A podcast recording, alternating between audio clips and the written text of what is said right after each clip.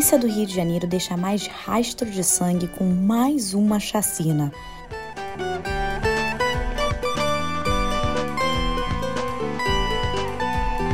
Faxim dá prazo de cinco dias para Bolsonaro e PL se explicarem sobre as mentiras a respeito do sistema eleitoral. PT oficializa a candidatura de Lula e Alckmin como vice.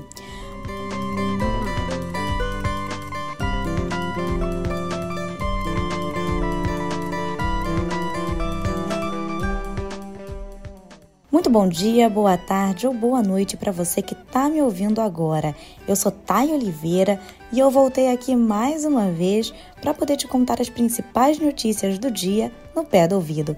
Se aconchega aí, pega o seu cafezinho e vem comigo, porque está começando mais um episódio de No Pé do Ouvido.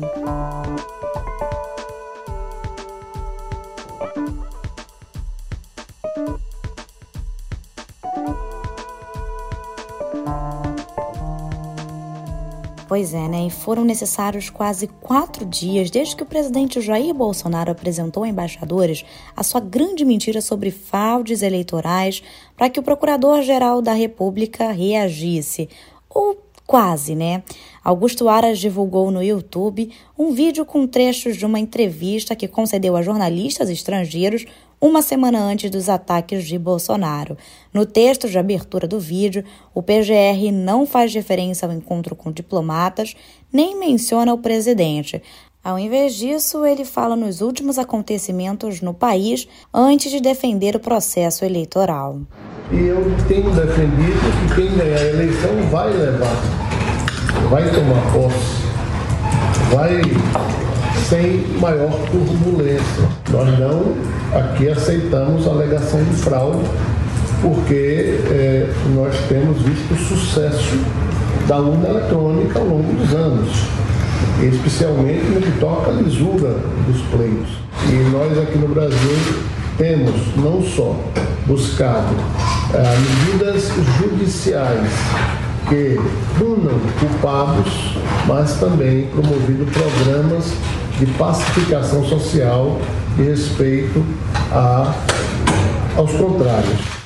E o presidente do TSE, Edson Fachin, que é alvo direto dos ataques de Bolsonaro, deu um prazo de cinco dias para que o presidente e o PL se expliquem sobre as mentiras a respeito do sistema eleitoral ditas aos embaixadores. A decisão faz parte de uma ação aberta pelo PDT. E lá fora o pessoal segue elogiando o sistema eleitoral no nosso país. Depois da Embaixada dos Estados Unidos e do porta-voz da Casa Branca, ontem foi a vez da Embaixada do Reino Unido no Brasil divulgar uma nota enfatizando a confiança no sistema eleitoral brasileiro e a força na democracia do país. Bom, e mudando de assunto aqui, sem a presença da sua estrela, mas sem trocadilhos, tá, gente? O PT oficializou ontem a candidatura do ex-presidente Luiz Inácio Lula da Silva a presidente, tendo como vice o ex-governador Geraldo Alckmin. O candidato foi representado na convenção protocolar pela presidente do partido, Gleice Hoffmann. Na avaliação da cúpula petista, era mais proveitoso que Lula continuasse em campanha pelo país, em vez de parar em São Paulo e participar da convenção. Para que a chapa seja apresentada ao TSE, ela terá de ser chancelada também pelo PSB, que realiza sua convenção no dia 29. Bom, e se em nível nacional a relação entre PT e PSB é só amor, no estado do Rio de Janeiro a situação é outra, tá?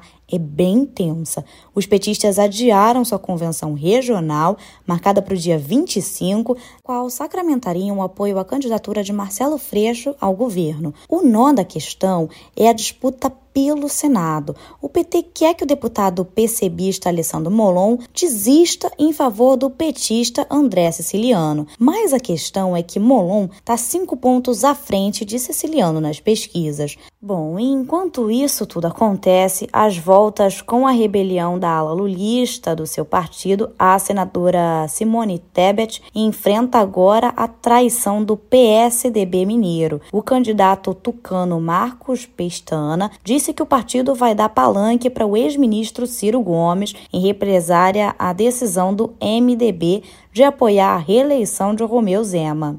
Trocando aqui de assuntos, sob gritos de miliciano e assassino, o presidente da FUNAI, Marcelo Xavier, teve que deixar a Assembleia Geral da FILIAC em Madrid. Este homem não pertence cá. Não é digno de estar entre vocês.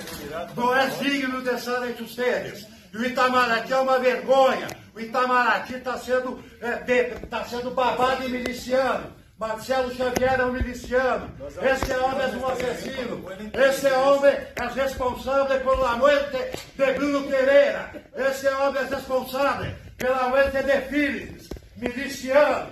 Você é um miliciano, Xavier. Você é um miliciano. Miliciano. Bandido. Vai bola mesmo. Vai pra fora. Desculpem. Graças. Xavier foi hostilizado por Marcelo Rão, indigenista e especializado exonerado da FUNAI, que coordenava o órgão no Maranhão e exilou-se na Europa após ameaças.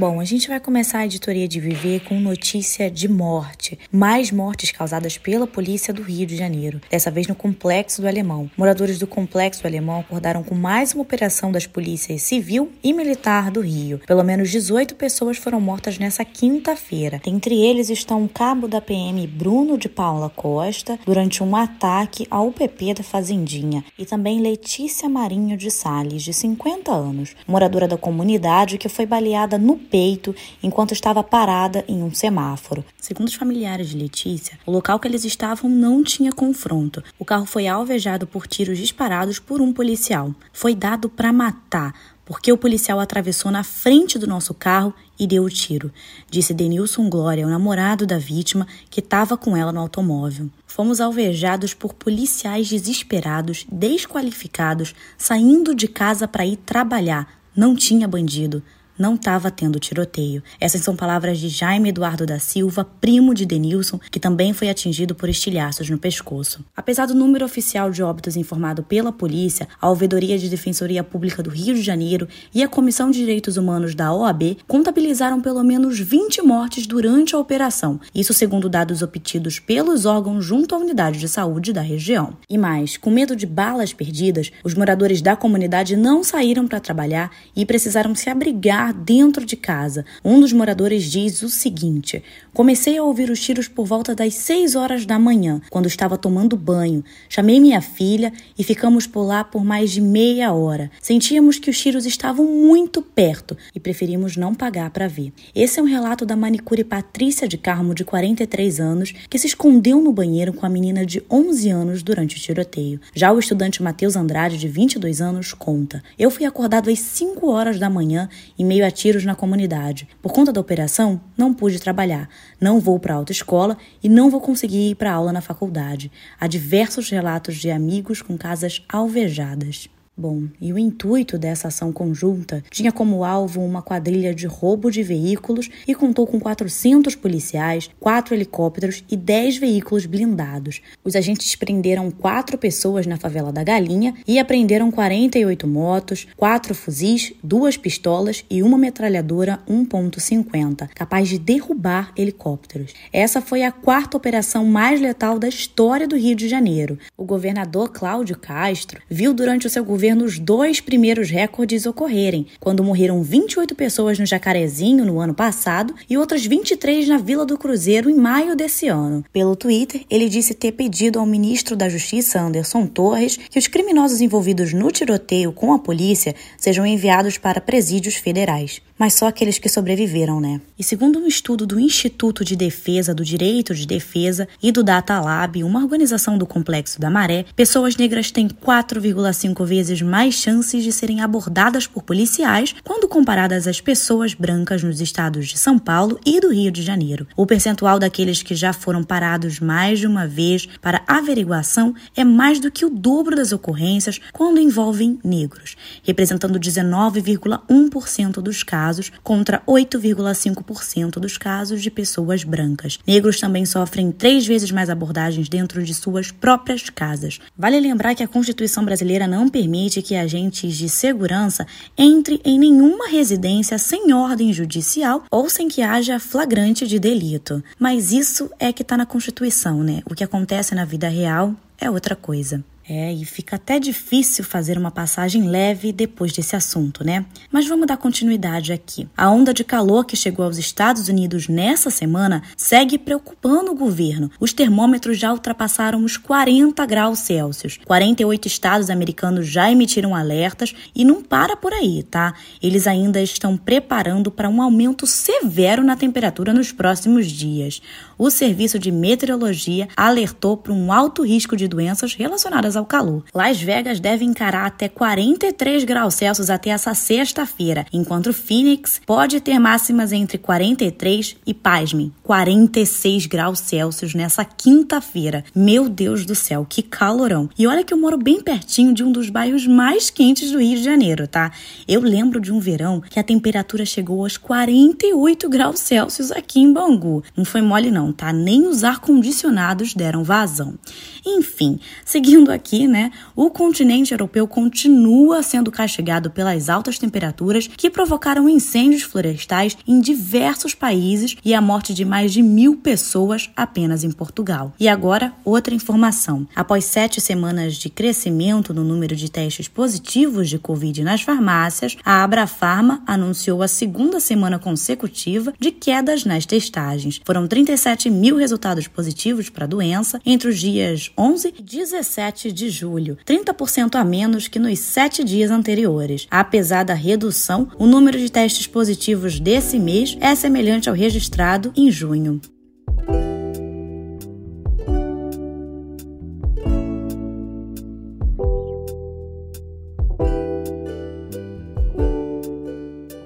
Aqui em Cultura a gente começa com uma notícia triste. O mundo dos quadrinhos está de luto com a morte do roteirista britânico Alan Grant. Ele foi responsável por algumas das melhores fases dos personagens como Batman, Juiz Dredd e Lobo. Alan começou a carreira na revista britânica famosíssima 2000 AD, onde ele assumiu as histórias do policial juiz em parceria com o também roteirista e criador do personagem, John Wagner. O trabalho da dupla chamou a atenção da DC Comics, que contratou eles para poder escrever escrever as histórias do Batman na Detetive Comics. Wagner logo foi embora, mas Grant fez seu nome com título, criando vilões como o assustador Victor Sacknes nos anos 90. Ele transformou o vilão alienígena Lobo, que era ruim ao ponto de exterminar a sua própria espécie, no anti-herói querido do público. Grant nunca parou de produzir. Com a pandemia, ele comandou o projeto comunitário de um quadrinho sobre o coronavírus na cidadezinha de Monive, na Escócia, onde ele vivia. A família não informou a causa da morte. Bom, e mudando de assunto aqui, né? A cantora americana Billie Eilish pegou os fãs de surpresa ao lançar na tarde de ontem o single Guitar Songs, com duas canções inéditas, TV e The 30 compostas como de costume em parceria com o irmão dela, né, o Phineas. A primeira música faz referência ao crescente radicalismo online e a derrubada do direito ao aborto pela Suprema Corte dos Estados Unidos. No verso, a internet está ficando selvagem enquanto eles anulam Roe versus Wade.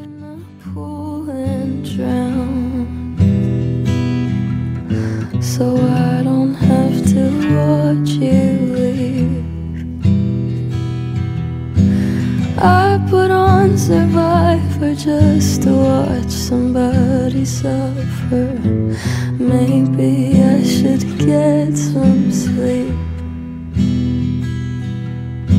Sinking in the sofa wall, they all betray each other. What's the point of anything? Já em The 30 foi a primeira que ela e o irmão compuseram desde o sucesso Happier Than Ever. A cantora disse que ainda planeja lançar um novo álbum no ano que vem. Bom, ela promete e a gente fica aqui no aguardo, né? Sometimes you look the same, just like you did before the accident. When you're staring into space, it's hard to believe you don't remember it. Woke up in the ambulance You pieced it all together on the drive.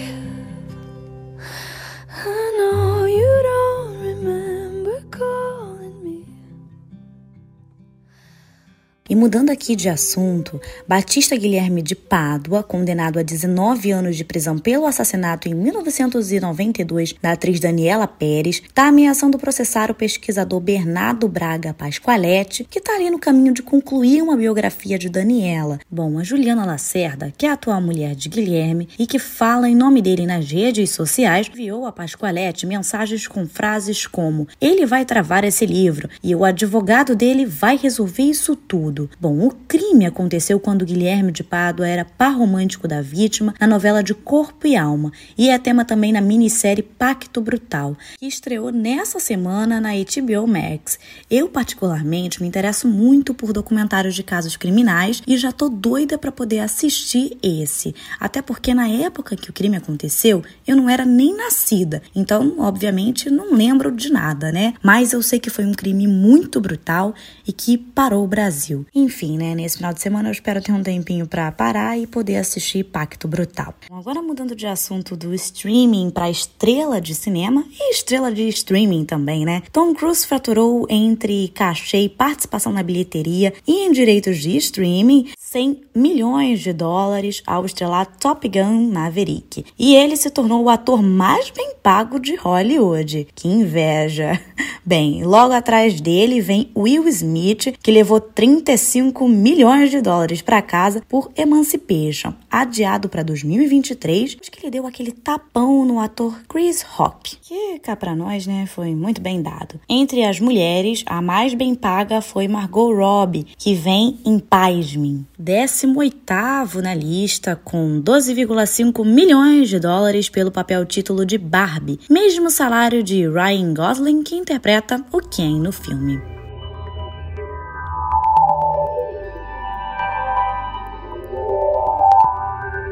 E a Meta tem feito com que as suas redes sociais se aproximem cada vez mais do rival TikTok. Um dos recursos inspirados no aplicativo chinês foi o Reels, que ontem ganhou novas funcionalidades dentro do Instagram. A rede social anunciou que postagens de vídeo com menos de 15 minutos vão ser publicadas no formato semelhante ao do TikTok. Também vai ser possível remixar vídeos e fotos compartilhadas no feed por usuários que tenham uma conta pública. Aquele famoso copia, mas não faz igual, né? Pois é, o tio Mark não tá para brincadeira. Enquanto isso, a outra rede social que também anunciou mudanças foi o Facebook. A rede vai ganhar uma guia apenas com postagens de amigos, grupos, páginas e favoritos em ordem cronológica. E agora uma perguntinha bem pessoal. Vocês ainda usam o Facebook? Para mim, essa é uma rede social que tá morta e enterrada. Bom, mas enfim, né? Continuando aqui, o governo da China multou a empresa de transporte por aplicativo Didi dona da 99, em 1,2 bilhão de dólares. Isso depois de uma investigação sobre violações de leis de segurança de dados e informações pessoais. Segundo o órgão regulador do país, a empresa com sede em Pequim coletou ilegalmente 12 milhões de informações de captura de tela, aquele print que a gente tira, de álbuns de fotos em celulares de usuários e acumulou 107 milhões de dados sobre reconhecimento facial de passageiros, entre outras violações de privacidade. Além das multas aplicadas à empresa, o regulador também impôs uma multa pessoal de 147 mil dólares para o CEO da Didi, Sheng Wei, e a presidente Liu King. Por hoje é só, meus caros. Esse episódio de No Pé do Ouvido vai ficando por aqui. Muito obrigada pela audiência, beijinhos e até uma próxima!